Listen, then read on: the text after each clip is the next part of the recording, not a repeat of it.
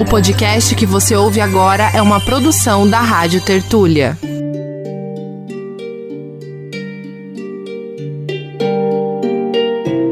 Adeus. Adeus, eu vou morrer. E deixo esses versos ao meu país. Se é que temos o direito de renascer, quero um lugar onde o preto é feliz.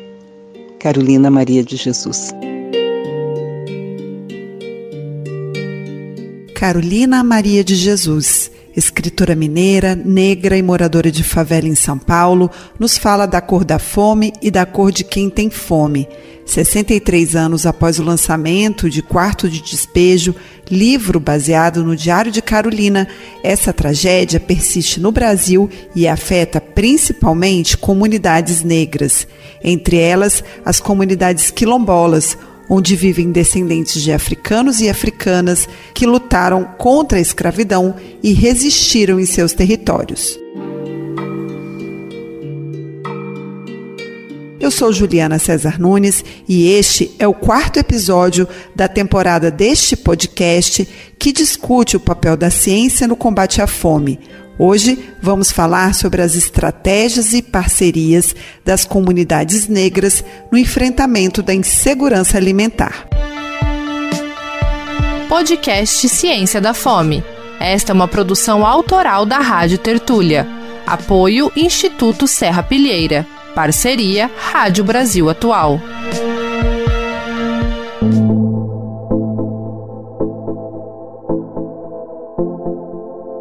Acordo com a CONAC, Coordenação Nacional da Articulação das Comunidades Negras Rurais Quilombolas, 75% das 6 mil comunidades passam por situação de insegurança alimentar agravada pelo racismo e pela demora na titulação de terras. A partir da pandemia de Covid-19, a pobreza se acentuou na comunidade quilombola de Itamatatiwa, em Alcântara, no Maranhão. A artesã Heloísa de Jesus recebeu o repórter Gladys Alves Martins na Associação de Mulheres, que fica na rua principal do povoado. Lá, Heloísa contou os desafios que ela e as outras mulheres quilombolas enfrentam para garantir a comida no prato das famílias. A gente trabalha muito e não tem quase. É, é, o, o salário não dá, né? Pra gente fazer. Comprar, porque a gente também tem muitas plantas assim nos quintais que a gente.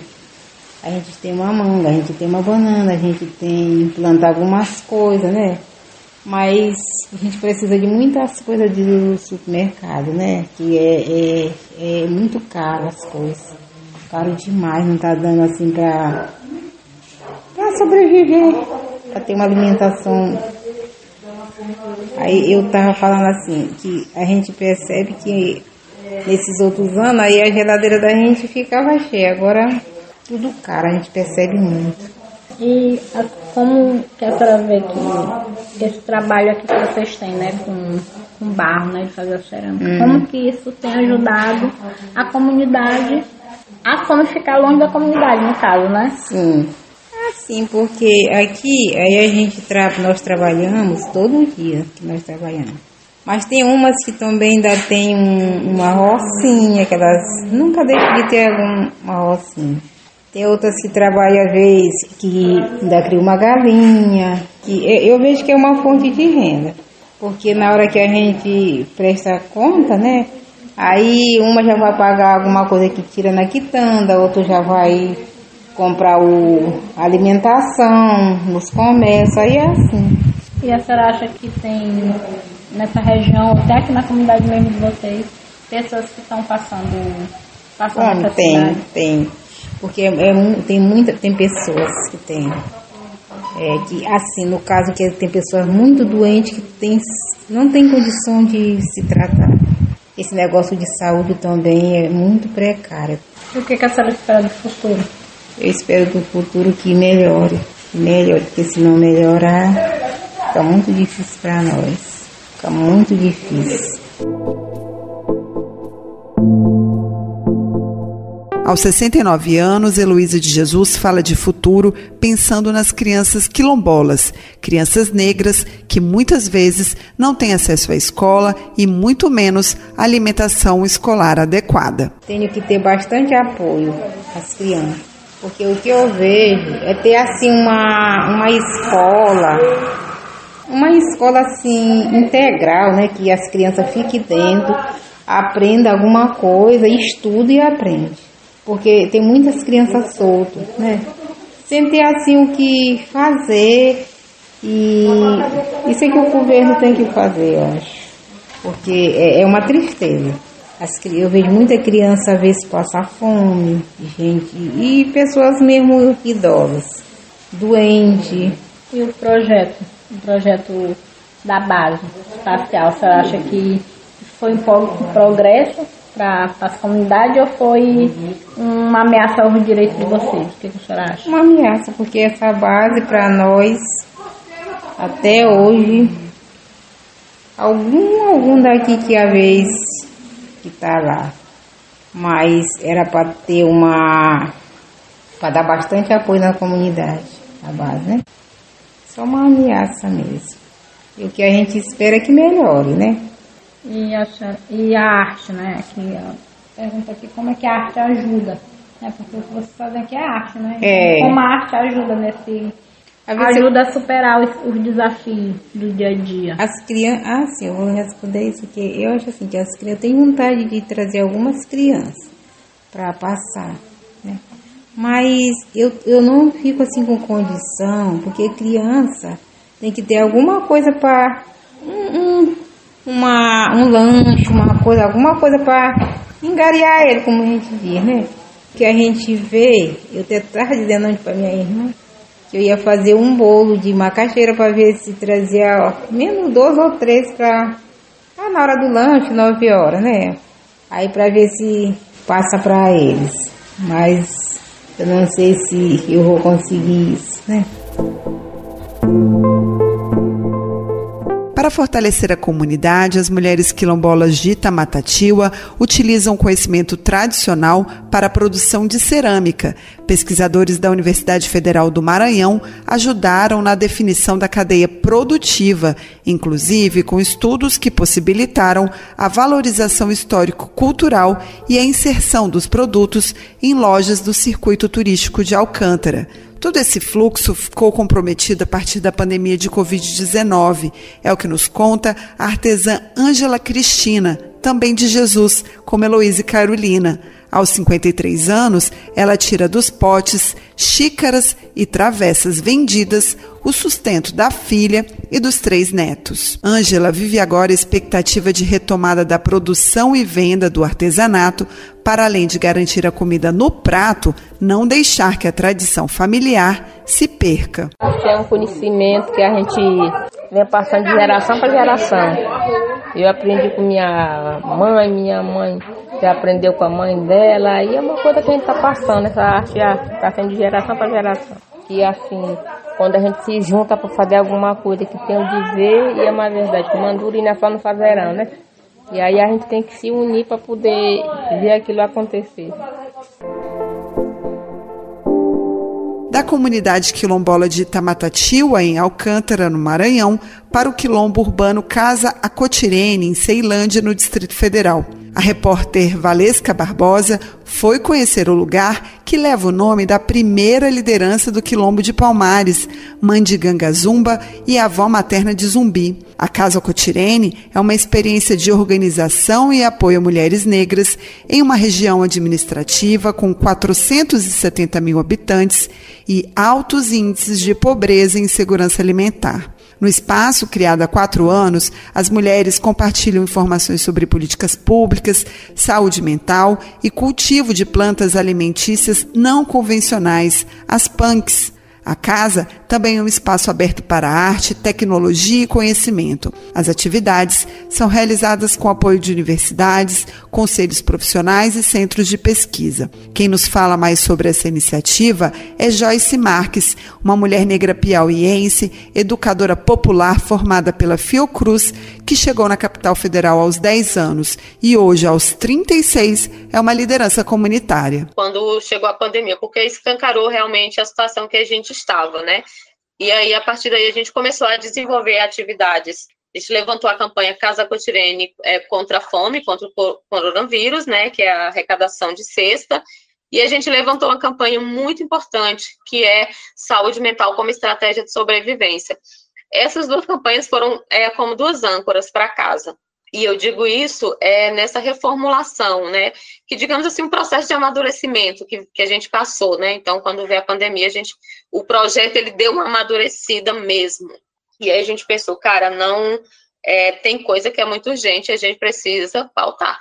E aí a gente começou a desenvolver essas atividades, né? Que foi muito forte, muito potente, né? É, com os psicólogos, né, grupos de psicólogos, né, a gente de início começou a atender de forma online, né, e a gente ainda garantiu o suporte também para as pessoas que não tinham condições, né, de fazer o acolhimento, podia vir aqui para o Quilombo, né, a gente com a internet, a tecnologia, o espaço também, a pessoa fazia o acolhimento online, mas, e aí depois a gente passou a fazer os acolhimentos aqui, né, com todos os cuidados e tal, essa foi, é uma das ações que a gente tem até hoje, né, que hoje virou Café com Afeto, e outras atividades né, voltadas para a saúde.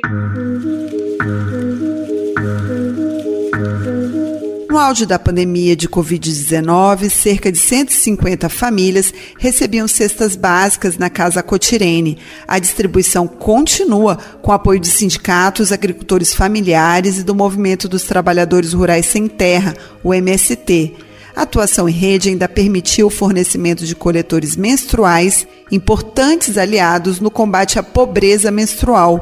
Joyce conta que a comunicação foi usada como estratégia de fortalecimento das mulheres. Eu, no início da pandemia, eu fiz um cadastro de, né, de todas as famílias que a gente estava é, aí fazendo um tipo de, de apoio, né? É óbvio que nem todas a gente está mais, porque felizmente muitas não precisam mais, e é incrível que quando elas não precisam, por exemplo, da cesta básica, elas vêm aqui e falam, Joyce, agora eu não preciso mais da cesta, você pode passar para outra pessoa. É, isso é a gente criar senso de comunidade, que a gente vem construindo isso aqui também. Não é sociedade, primeiro a gente é comunidade. E aí a gente mantém essa comunicação. Então a gente tem esse grupo de WhatsApp, para você ter ideia, a gente, ele vai fazer três anos a gente iniciou esse grupo no início de 2020, na pandemia, esse nosso grupo de, das mulheres da comunidade, e ele está ativo até hoje, né? Então é nesse grupo também que a gente se comunica, porque tem muitas mulheres que não, não sabem ler, por exemplo, né? Então, esse grupo facilita você mandar áudio, você mandar um vídeo, né? Tem que ter toda essa sensibilidade, que são mulheres que estão em vários níveis de abandono social, por exemplo. Eu acredito que muitas dessas famílias já estavam em situação de insegurança alimentar, né? Mesmo que ela não, não saiba, não sabia, mas estava, né? Porque quando você não, não garante uma alimentação nutritiva e saudável, você está assim em algum nível de insegurança alimentar. E aí quando até esse pouco que eles tinham foi tirado, aí escancarou de fato o lugar que a gente estava posto, né? Então, a gente entendeu que era necessário, urgente, levantar campanhas, né, é, de arrecadação de alimentos, mas que era muito urgente também a gente começar a gente acordar junto à nossa comunidade para o grande problema que a gente estava enfrentando e que ele não veio só com o Covid, ele já estava antes, né, e que com o Covid potencializou. Em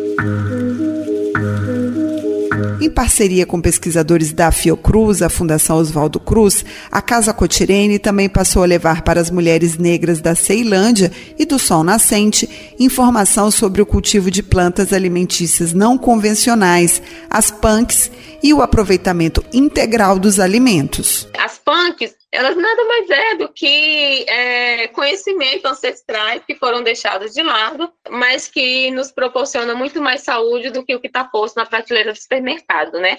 E as punks, é, eu tenho muito amor por elas, né, por essas plantas, esses alimentos que a natureza nos dá e nascem em todo canto, porque elas são capazes de vencer uma anemia, né, elas são capazes de vencer uma desnutrição. E esse conhecimento ele precisa ser dado para as pessoas, né, ele precisa ser disseminado para tirar a gente desse lugar de dependência, de ah, se eu não tenho o dinheiro, eu não vou conseguir fazer, não vou conseguir me alimentar. A gente até, inclusive, acho que 2023 seria muito importante um, pro, um projeto de de arborização para a nossa cidade, inclusive de, de fru, árvores frutíferas, né? E de plantas comestíveis também. Acho que a gente precisa é, mudar muita coisa, porque essa alimentação que adoece a gente, excepcionalmente para nós, comunidade negra, eu acho que ela é um, um, um suicídio a longo prazo para a gente.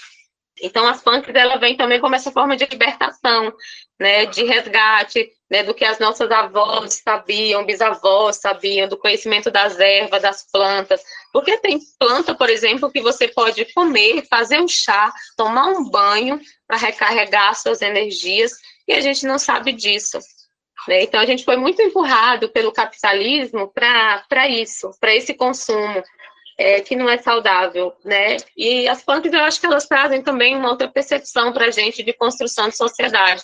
Então, muita gente não conhece, a, acho que muito por conta do termo, mas quando a gente fala o que são punks, cara, você volta lá, ó, sua memória um volta. Qual o exemplo que você dá? Tem muito o peixinho, né? Peixinho que chama. Sim, a gente tem, tem peixinho, né? A gente tem a Oropronobis, que é uma grande queridinha, né? Das pessoas, a gente tem a moringa também, é, o, o criabo de Angola, né? Que as pessoas conhecem mais popular como hibisco, né? A brilhantina, que nasce, meu Deus, em todo cantinho de calçada que seja úmida, ela está nascendo. É comestível, é anti-inflamatório. E é isso, é, serve como alimento, serve como remédio, é a gente realmente conhecer mais a, a natureza. Frei Beto, um dos idealizadores do programa Fome Zero no primeiro governo Lula, tem se dedicado ao estudo de experiências populares de combate à fome. Em entrevista à jornalista Beatriz Pasqualino, ele defendeu a valorização do conhecimento produzido fora dos limites da universidade. Frei Beto citou o agricultor Manuel Apolônio de Carvalho como um exemplo de saber popular em prol da vida. Quem inventou o melhor recurso de captação e conservação de água potável no Brasil foi um camponês sergipano semi-analfabeto que criou a cisterna de placa de captação de água da chuva. Então é preciso demitizar a ideia de que cultura é sinônimo de escolaridade. Não é não existe ninguém mais culto do que o outro. Existem culturas distintas e socialmente complementares. Eu visitei há pouco tempo uma pequena propriedade de agroecologia do seu Jorge, e no fim eu elogiei muito pela cultura fantástica, a quantidade de verduras, legumes, frutas que ele produz num pequeno espaço. E ele falou: Mas eu não tenho cultura, eu não fui quase na escola. Aí eu perguntei para ele, seu Jorge, quem é mais culto, o senhor ou um astrofísico, um astrônomo, que conhece todos os planetas do céu, as galáxias, sabe explicar o nosso Sol e tal? Ele falou, claro que o astrônomo sabe muito mais do que eu, porque ele foi na escola, ele foi na universidade, ele é doutor. Eu falei, seu Jorge, então vamos fazer o seguinte: o senhor pode viver sem conhecer nada de astronomia, ele falou: É, eu conheço, se eu conheço é muito pouco, só de olhar as estrelas aqui na minha propriedade. Agora, o astrônomo não pode viver sem a sua comida, a comida que o senhor produz. De modo que, se a gente colocar na balança, ele depende mais da cultura do senhor do que o senhor da cultura dele, porque o senhor pode viver sem a dele, ele não pode viver sem a sua. Ele riu de orelha a orelha, Beatriz porque nesse dia ele descobriu um princípio básico: não há ninguém mais culto do que o outro. Há culturas distintas socialmente complementares. Frei Beto também acha urgente a implementação de políticas públicas emancipatórias de combate à fome. Esse seria um importante eixo de atuação do terceiro mandato do governo Lula. Nessa entrevista, o jornalista e religioso fala na fome de beleza e encanto com viver, que dependem da consciência crítica para uma inclusão pela cidadania e não pelo consumo. Eu acho lapidar. O ser humano tem duas grandes fomes, a de pão e a de beleza. A primeira é saciável, a segunda é infindável. O que eu quero dizer com isso? Que no Fome Zero e no Bolsa Família, nós atendemos a fome de pão, mas não atendemos a fome de beleza. Em outras palavras, não basta dar o alimento para acabar com a fome, é preciso dar também a consciência, o protagonismo político, a capacitação. O que o Fome Zero tinha no seu desenho original de grande avanço é que era um programa de caráter emancipatório uma família que permanecesse no programa dois, três anos estaria em condições de produzir a própria renda e ficaria liberada dos recursos do governo federal. O Bolsa Família é bom, mas ele não tem caráter emancipatório como Fome Zero. Ele tem caráter compensatório. Uma família que sai do Bolsa Família volta, corre o risco de voltar à miséria. Então, saciar a fome de beleza, do sentido da vida, da consciência crítica, do protagonismo político, é fundamental. Sobre isso, eu conversei com gente que está na equipe de transição, até porque, por iniciativa deles, me consultaram sobre isso. Eles estão preocupados é, com uma crítica que eu sempre fiz nos meus livros de avaliação dos governos do PT, é, qual é a principal falha dos 13 anos de governo? Não ter cuidado da educação política do povo brasileiro. É isso que é saciar a fome de beleza. Sem essa educação política, as coisas não avançam. Agora, é preciso muito Paulo Freire para fazer esse trabalho. Por quê? Porque, assim como há a condicionalidade no Bolsa Família, de que é preciso a criança frequentar a escola e ter em dia a carteira de vacinação deveria ter como condicionalidade alguma atividade que a gente chamaria de capacitação, seja capacitação profissional, seja capacitação cooperativa, comunitária, até familiar, de aproveitamento dos alimentos. E através dos processos de capacitações, a gente faria esse trabalho de conscientização, esse trabalho de saciar a fome de beleza. Sem isso, nós podemos, corremos o risco de cometer o mesmo erro cometido atrás, lá atrás, que é a inclusão pelo consumo. Não, a inclusão ela tem que ser pelo consumo, mas ela tem que ser pelo protagonismo político. Sem isso, as pessoas, diante da adversidade, elas mudam de rumo.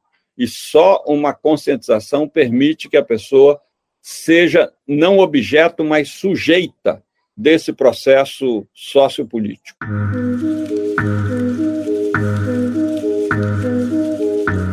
As pesquisas na área de psicologia e saúde mental apontam para a necessidade de políticas de assistência para pessoas que vivem ou vivenciaram a situação de insegurança alimentar. A saúde pública não pode negligenciar os impactos desse trauma individual e coletivo Pedro Costa, pesquisador de psicologia comunitária e professor da Universidade de Brasília, destaca a importância de estratégias como as utilizadas por Carolina Maria de Jesus, a catadora de papéis e artista da palavra. Sabe? Olha como é que diz, diz de um movimento dela, assim, né? De, de, de apreensão mesmo acerca da sua própria realidade, que, opa, né, de, de, tomada de consciência acerca de si, né, da sua própria condição, e nesse sentido, até mesmo de como se lida com isso, por mais que né, isso, por mais que essa lida seja uma lida também via, via sofrimento, não tem que romantizar nada naquela condição, ora, não seriam esses alguns dos objetivos, até mesmo, né,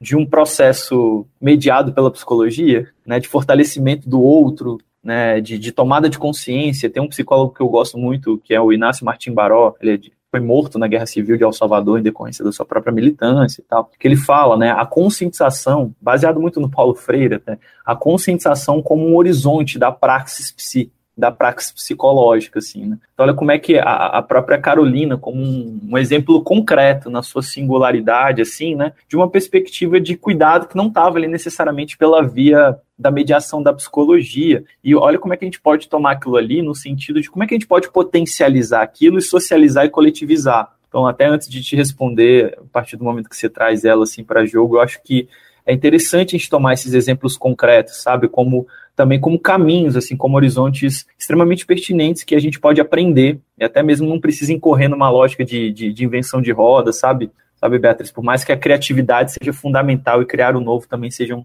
sejam necessários, assim, nessa, nessa toada. E aí, é, o que eu queria começar então te respondendo, propriamente dito, essa pergunta, né?